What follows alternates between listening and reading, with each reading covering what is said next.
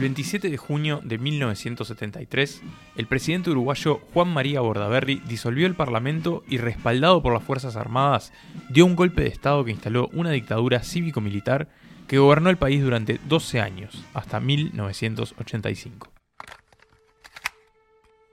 A través de este mensaje quiero expresar al pueblo uruguayo la confianza y la seguridad de que estas medidas no son tomadas en agravio a las instituciones, sino que por el contrario lo son en defensa de las instituciones. 12 años que marcaron al país de una forma que todavía no terminamos de darnos cuenta, que marcaron la identidad uruguaya, que cambiaron la percepción que tenemos de nosotros mismos. Acá salimos en paz.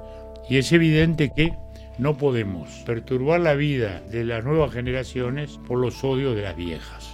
La dictadura es un tema que todavía no resolvimos cómo tratar en los salones de clase. Si enseñabas la dictadura, te estabas metiendo en un problema. Si encima metías el tema de los desaparecidos, estabas multiplicando el problema. Desde el golpe de Estado hasta ahora pasaron 50 años, pero la dictadura sigue ahí.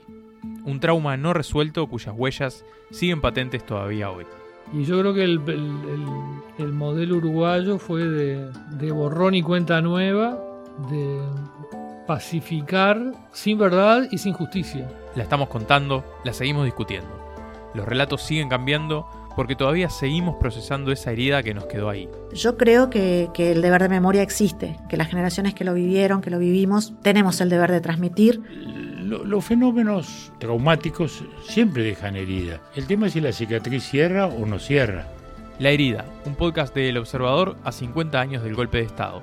Muy pronto en las principales plataformas, YouTube y www.elobservador.com.uy.